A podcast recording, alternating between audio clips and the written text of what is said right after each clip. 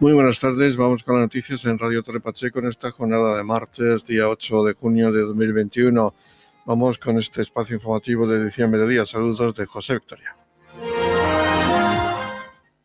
Esta mañana ha habido la primera reunión para poner en marcha la Mesa Municipal de Empleo. Se ha llevado a cabo en el Salón de Plenos del Ayuntamiento de Torre Pacheco. Se trata de una iniciativa en la que participa la Concejalía de Servicios Sociales y también la Concejalía de Empleo del Ayuntamiento de Torre Pacheco. Se trata de un foro de debate social en el que participan entidades de intervención social, intervención sociolaboral que operan en Torre Pacheco sobre necesidades y dificultades existentes en los procesos de inserción e intercambiando información sobre los recursos existentes a fin de buscar estrategias más adecuadas en los procesos de búsqueda de empleo e inserción sociolaboral, como nos cuenta la concejal de Servicios Sociales, María José López. Pues sí, por solicitud de varias de las entidades que trabajan pues concretamente servicios sociales en este en este en este ámbito, en el ámbito de empleo, se nos solicitó pues una mesa donde se pudieran generar pues discursos, conversaciones, sinergias entre todas las entidades que trabajan en el municipio en esa línea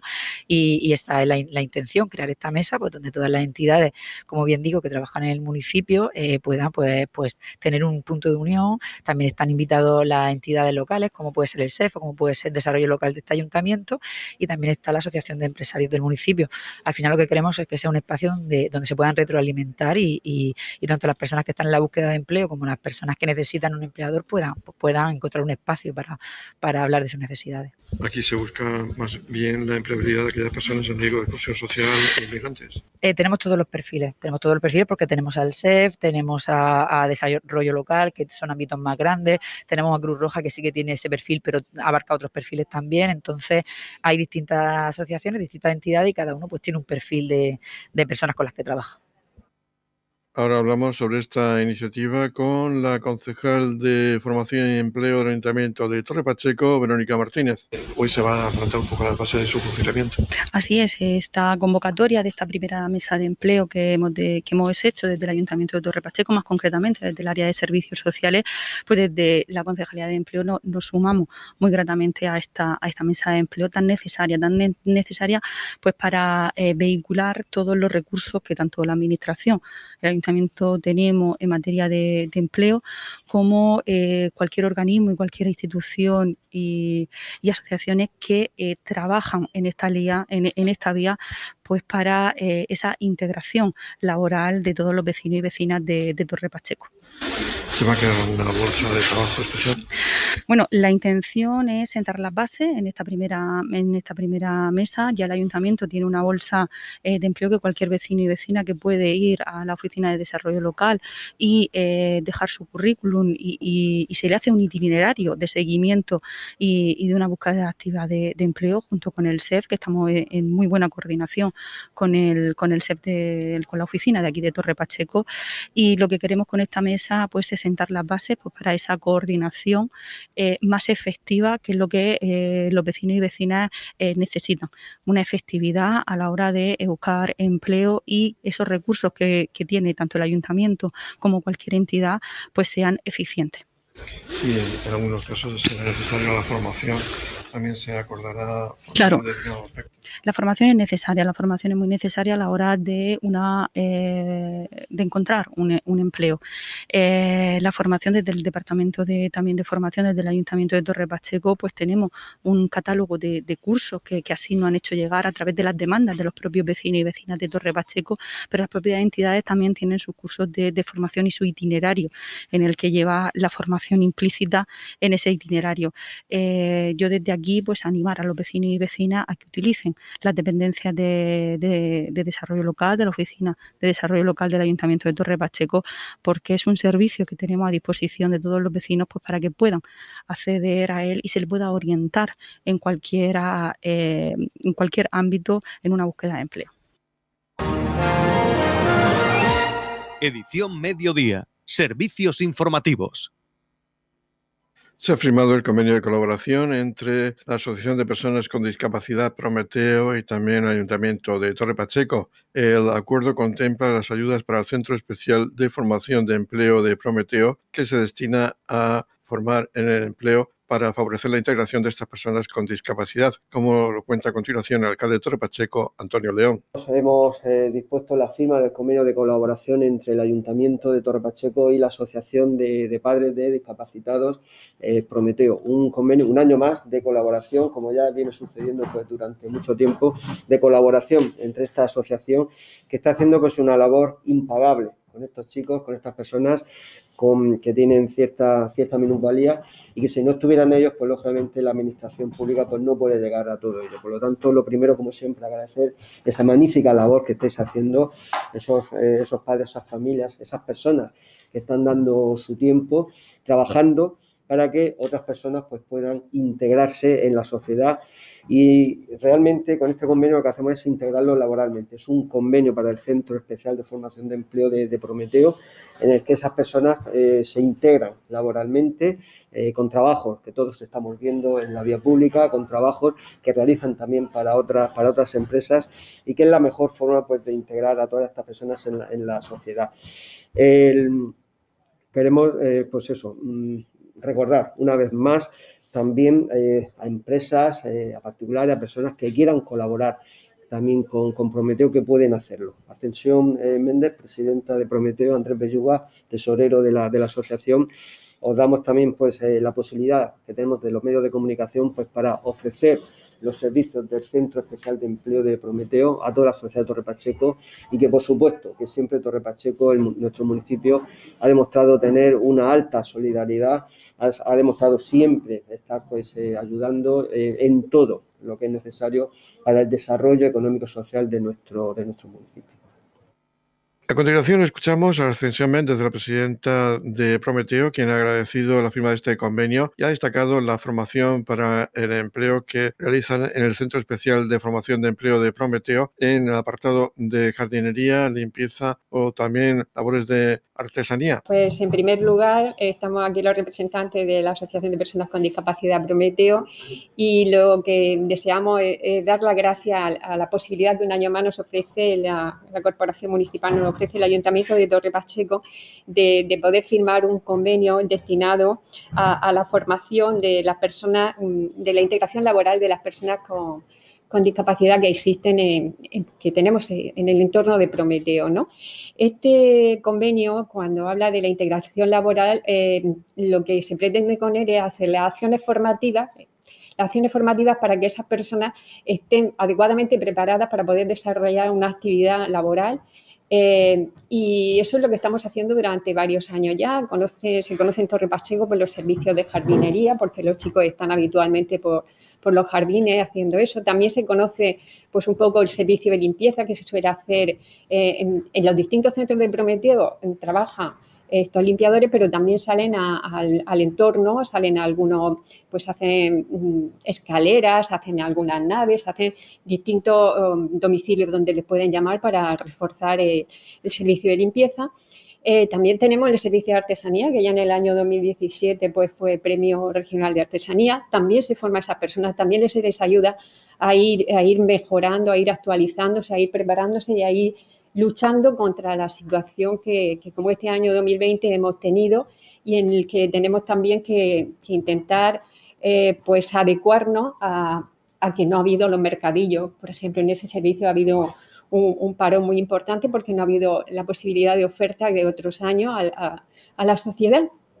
Entonces, este año 2020 lo que se ha hecho de alguna forma ha sido intentar eh, canalizar la gestión de, los servicios en los que nosotros prestábamos pues, pues ese, trabajo a través de, nuevos epígrafes. Y uno de ellos, por ejemplo, ha sido el epígrafe de destrucción eh, de documentación confidencial eh, un epígrafe donde pues esas personas eh, están aprendiendo también y, asumiendo una responsabilidad que, a través de la formación que reciben de, del personal sociosanitario que hay en la asociación y pues refuerzan su, estima y, actúan cada día pues, pues con ilusión por, desarrollar su actividad y por y por trabajar y, sentirse mejor y con más posibilidades.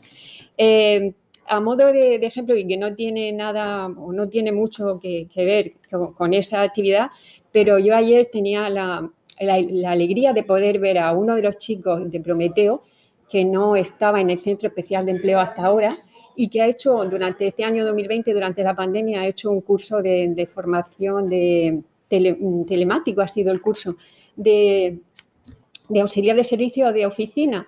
Bueno, y está desarrollando su actividad laboral durante dos días a la semana en, una oficina, ¿no? Está como, como control de acceso y tal, que es otro de los epígrafes que se tienen en Prometeo. Entonces, la, la felicidad cuando tú llegas y ves a esa persona que de pronto pues se siente que está realizando un trabajo, bueno, eh, mm, no sé, eh, hay que verlo y hay que experimentarlo para darse cuenta el, bien que, que, se les está haciendo.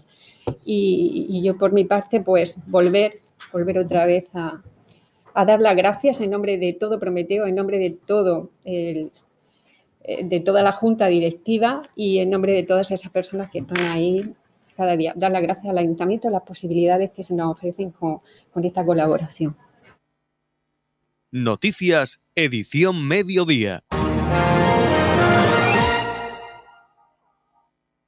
Pues vamos a hablar ahora de ciencia e investigación a alto nivel, ya que tenemos al otro lado del hilo telefónico ni más ni menos que a José Martínez, que es especialista en ginecología y obstetricia del Hospital Clínico Virgen de la Risaca y también director del Centro Integral de Atención en ginecología en Torre Pacheco. Y se trata sobre todo un proyecto de investigación de inteligencia artificial para la detección precoz del cáncer de cervix. Y vamos a hablar de este proyecto que está ahora mismo en desarrollo y necesitáis, pues, eh, lógicamente, financiación para el mismo. Muy bien, pues este proyecto es un estudio, un trabajo que hemos empezado ya hace siete años. Hemos tenido sus los primeros resultados preliminares muy satisfactorios. Consiste en un sistema basado en inteligencia artificial para que eh, se dedica a detectar las células premalignas o malignas de cáncer de cervix que hay en las citologías cervicovaginales de las pacientes de forma automática, facilitando así el trabajo de los patólogos y disminuyéndole la carga de trabajo. El sistema, eh, básicamente, una vez que se toma la muestra de la mujer, se prepara en, un cristal portaobjetos para poder analizarla y poder diagnosticar al patólogo.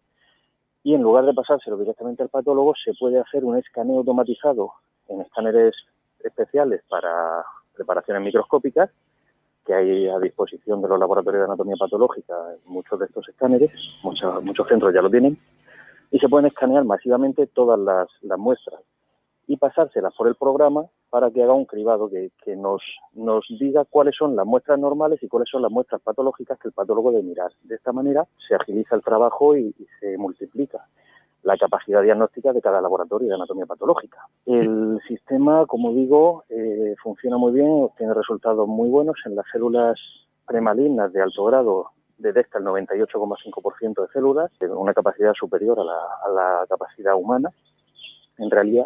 Y esto podría abrir la puerta a poder aplicar esta tecnología, hacer el estudio de toda la población española de mujeres y poder así detectar casos de cáncer de cervix de forma precoz, que en España no tenemos ese diagnóstico precoz de cáncer de cervix establecido como un cribado igual que lo tenemos con el cáncer de mama, por ejemplo. Ahora mismo, en estos momentos, el, paso que nos queda es perfeccionar el algoritmo de diagnóstico, ampliar la base de datos que tenemos para, poder estudiarla y eh, crear una aplicación que permita ser utilizada con pacientes reales. Para ello necesitamos una financiación para poder contratar al personal necesario para poderlo desarrollar. Y el Ministerio de Ciencia e Innovación ha puesto a nuestra disposición la plataforma precipita.es para poder recaudar los fondos mediante microdonaciones. En esta plataforma únicamente se tiene que teclear en el, en el ordenador o en el teléfono móvil precipita.es y ahí van a encontrar los, varios, varios de los programas que están ahora mismo solicitando la financiación, entre ellos el nuestro, que es Inteligencia Artificial para el Diagnóstico Precoz de Cáncer de Cérvix. Dando clic sobre él, nos ofrecerá la posibilidad de donar 5 euros, 10, 20, 50 o una casilla para poder eh, hacer nuestra donación si es otra cantidad. Se introduce ahí ya el número de tarjeta de crédito, los datos fiscales porque todas las donaciones tienen una desgrabación añadida del 80% en la declaración de Hacienda de forma automática, no hay que hacer nada. Simplemente con la donación, el año que viene el borrador de Hacienda nos viene la desgrabación, nos devuelven el 80% de lo que demos.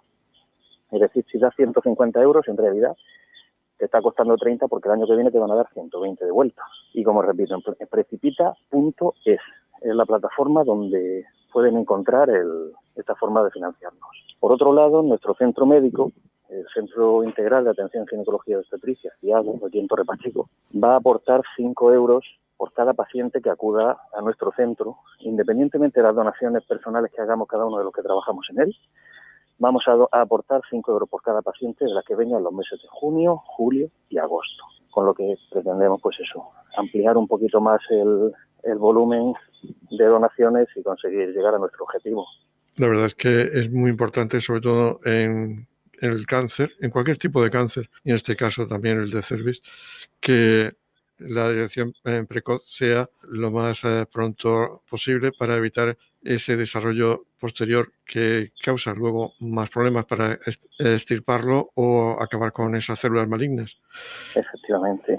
El, diagnóstico precoz en el cáncer de cervix es fundamental porque en los últimos años estamos viendo un aumento de incidencia en mujeres jóvenes, mujeres de 30 a 35 años, precisamente porque se hacen pocas citologías cervicovaginales, se detecta poco y cuando aparece el cáncer y está extendido, que es cuando da los, síntomas, porque es un cáncer que no da síntomas hasta que no se extiende, el tratamiento es muy difícil, conlleva una cirugía muy grande, es estirpar útero, trompas, eh, a veces parte de vagina, y muchas veces conlleva radioterapia con unas secuelas brutales para las mujeres y la imposibilidad de ser madres en un futuro, lo cual se puede evitar si lo diagnosticamos precozmente he olvidado comentar que si en la plataforma precipita.es no pueden hacer el, abono de, la donación, porque no se aclaren, porque tengan cualquier problema con ella, también pueden acudir a nuestro centro, el Centro Ciago, que está en la avenida Juan Carlos I de Torre Pacheco,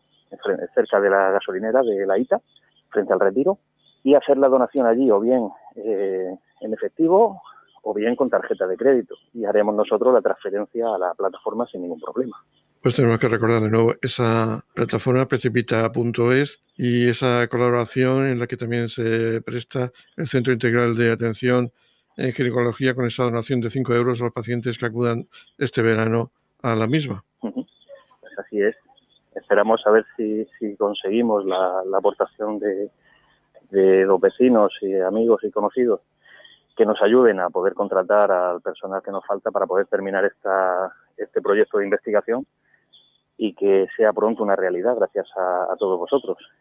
Pues ojalá sea así y desde aquí volvemos a, no nos cansaremos de repetir, precipita.es para esa donación tan necesaria y sobre todo para combatir un tipo de cáncer también como es este. Efectivamente, pues muchísimas gracias por vuestra ayuda, vuestro apoyo y por darnos difusión al proyecto. Esperamos que, pronto podamos contar que, sí que ya es realidad y que hemos podido conseguir nuestro objetivo. Pues ojalá sea pronto. Muchísimas gracias. Bueno, y se nos quedaba en el tintero recordarles el equipo y los colaboradores que participan en este proyecto. El proyecto lo conformamos un equipo multidisciplinar, eh, a la cabeza del cual nos encontramos el doctor Andrés Bueno Crespo, por la parte informática del proyecto, depende del Departamento de Informática de la Universidad Católica de Murcia, UCAM, y yo por la parte médica, el doctor José Martínez Más, ginecólogo. Además, con nosotros colaboran los hospitales Santa Lucía y Santa María del Rosel de Cartagena, con los departamentos, las secciones de ginecología y la sección de anatomía patológica. También como colaboración tenemos a la Universidad Politécnica de Valencia con el doctor José María Cecilia Canales al frente de, esa parte del proyecto.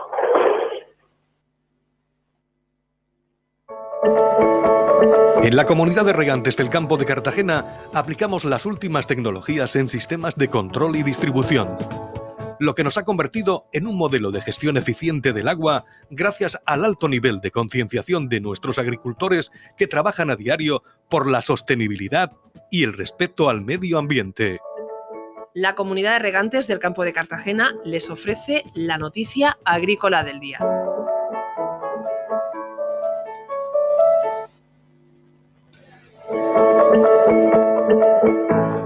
En la información agrícola destacamos que el gobierno regional pone en marcha la mesa del cítrico para abordar los principales retos del sector.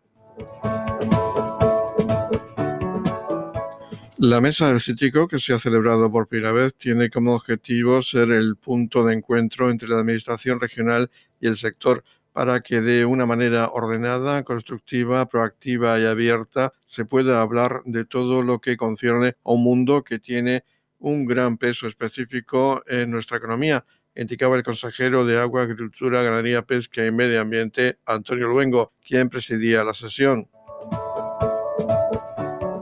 En el transcurso de la reunión, Luengo se refirió al plan de inspección citrícola que se realiza en los viveros, plantaciones y almacenes de importación y confección de fruta. En las plantaciones tenemos seleccionadas en base a la existencia de un riesgo 25 explotaciones en las cuales hay instaladas una serie de trampas sobre plagas no existentes en España además de colaborar con las oficinas comarcales agrarias para realizar las prospecciones. En 2020 se exportaron algo más de 559.000 toneladas de cítricos desde Murcia, con un valor de lo exportado de 632 millones de euros. Destaca el limón con un valor de 502 millones de euros y 420.000 toneladas. En cuanto al destino de las exportaciones, Alemania, Francia, Reino Unido, Polonia e Italia copan los principales envíos, destacando el incremento hacia Polonia.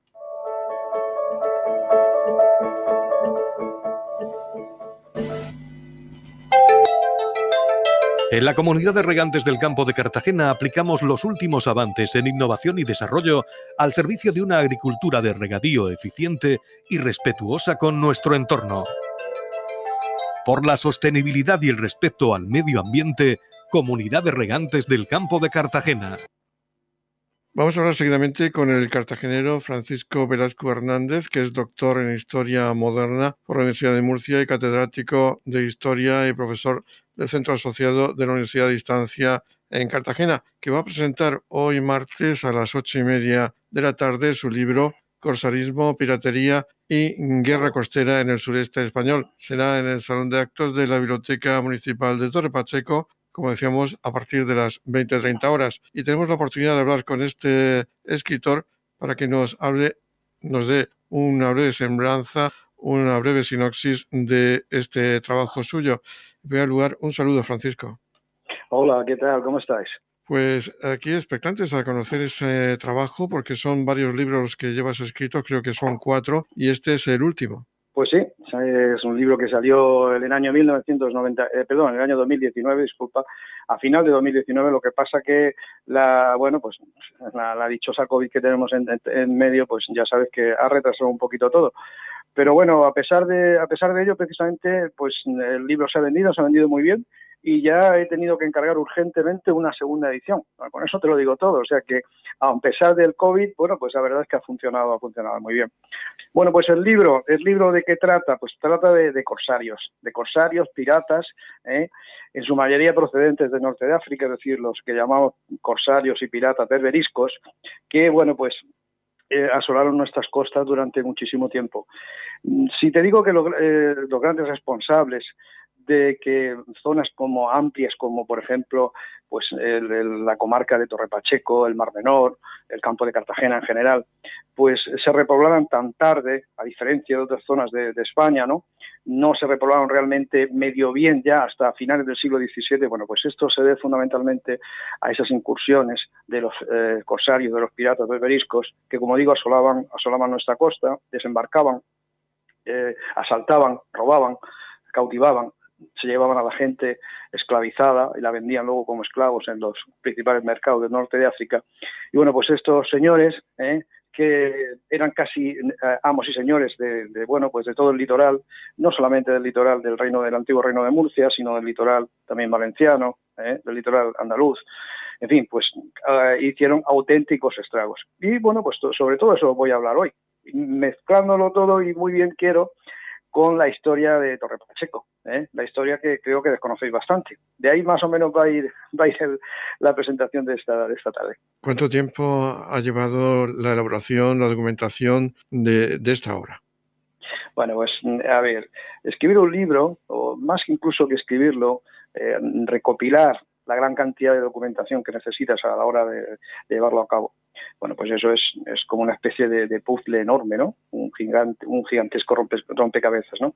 Entonces el tiempo, pues mira, no hay tiempo, porque además estas cosas se hacen sin un tiempo, digamos, eh, eh, como diría yo, eh, mecanizado, es decir, uno va cuando puede, a, por ejemplo, al Archivo General de Simancas, que está en Valladolid, que hoy está la mayor parte de la documentación pues de toda España pues hasta el siglo XVIII, ¿no? O vas a la Corona de Aragón, porque la Corona de Aragón pues eh, reunía toda la información de lo que era el antiguo reino de la Corona, los antiguos reinos de la Corona de Aragón, incluyendo, por supuesto, el valenciano, ¿no? También los archivos municipales, en fin, los archivos regionales, etcétera, ¿no? Entonces, con toda esa documentación, ¿eh? digamos, son las piezas ¿eh? que luego tú empiezas a ensamblar y a construir ese puzzle que luego es redactarlo. Por lo tanto, a lo que me estás diciendo te diré que perfectamente 8 o 10 años y muy bien. ¿eh? 8 o 10 años. También es verdad que no lo he podido hacer con una continuidad absoluta porque también trabajo, soy profesor, como acá has dicho ahora mismo, entonces, bueno, pues lo voy haciendo a ratitos, quitándome mucho tiempo, ¿eh? no solo ver la tele, ¿eh? o la veo, o lo veo, lo, la veo escasamente y entonces pues esos ratos los aprovecho para escribir. Y esa investigación, esa obra, hablas solamente, no se centra en las uh, los personajes históricos de piratas, de corsarios, o habla también de las causas eh, sociales, el ambiente social, económico de la época? Exactamente de todo, de todo. O sea, planteo, primero que eh, lo planteo en un ámbito geográfico muy amplio. Estamos hablando del sureste, es decir, Alicante, Murcia y Almería. ¿eh? Podía incluso haber extendido más allá, pero quería concentrarme fundamentalmente en, este ámbito. Y por supuesto hablo de todo, hablo no solamente de los grandes personajes que llevaron a cabo el corso, como yo que sé, los hermanos Barbarroja, como por ejemplo Salat Raíz, como Edu Dalí, como eh, Dragut, como eh, no sé, Ali Bichin, es decir, son los grandes personajes, Morato Arraez, por ejemplo, son los grandes personajes del corso, sino sobre todo pues, las condiciones sociales que le envolvían, eh, la gran parte de negocio que tiene el corso, porque el corso es una especie de comercio forzado, ¿sabes? Y bueno, pues todos estos aspectos, ¿eh? por supuesto, la, cantidad de dinero que se, trasvasaba desde España hacia África a través de, los rescates de cautivos, donde, por ejemplo, las, grandes órdenes eh, de redentoras, los trinitarios y los mercedarios hacían una labor fantástica, ¿no? Entonces, bueno, pues todos esos aspectos se, se trabajan en el libro. Es un libro, digamos, que abarca el fenómeno global de lo que fue el corso ¿eh? en todos sus aspectos, eh, aspectos. Y no solamente del corso norteafricano, sino que también incluyo el corso de los países protestantes, ¿eh? del, norte de, del norte de Europa, ingleses, holandeses, etcétera, que también hicieron una labor, pues, una labor bastante nociva ¿no? para, para estas costas. Pues eh, seguro que esta tarde vas a contar con bastante público porque aquí, como sabes, bueno, aquí en los Alcáceres, bueno, en concreto en Torre Pacheco tenemos la Asociación de Fiestas Históricas de Torre Pacheco, los Trinitarios Superbariscos, fiestas que se celebran, eh, por desgracia, este año no va a haber por el motivo de la COVID, pero son tradicionales y se celebran en estas localidades. Pues sí, porque no es por nada, pero tanto una cosa, berberisco y trinitarios, están muy, muy relacionadas con la historia de Torre Pacheco y explican, y como he dicho al principio, el por qué toda la comarca de Torre Pacheco pues, se repuebla mucho más tarde que otras, otras zonas de España. ¿eh? Podía estar mucho más poblada. Y, en fin, eh, justifica, digamos, muchas cosas que esta noche hablaremos de ello. ¿no? Entonces, ya digo, la historia de Torre Pacheco está íntimamente relacionada precisamente con este fenómeno que fue el corsarismo. Pues vamos a retirar esa invitación para asistir a esta presentación en Torre Pacheco de esta obra de Francisco Velasco Hernández, Corsarismo, Piratería y Guerra Costera en el sureste español. Muchísimas gracias, Francisco, y enhorabuena por ese trabajo realizado. Muchísimas gracias a vosotras, a vosotros. Luego nos vemos, ¿eh? un abrazo. En la comunidad de regantes del campo de Cartagena aplicamos los últimos avances en innovación y desarrollo al servicio de una agricultura de regadío eficiente y respetuosa con nuestro entorno. Por la sostenibilidad y el respeto al medio ambiente, Comunidad de Regantes del Campo de Cartagena. La Comunidad de Regantes del Campo de Cartagena les ofrece la información del tiempo.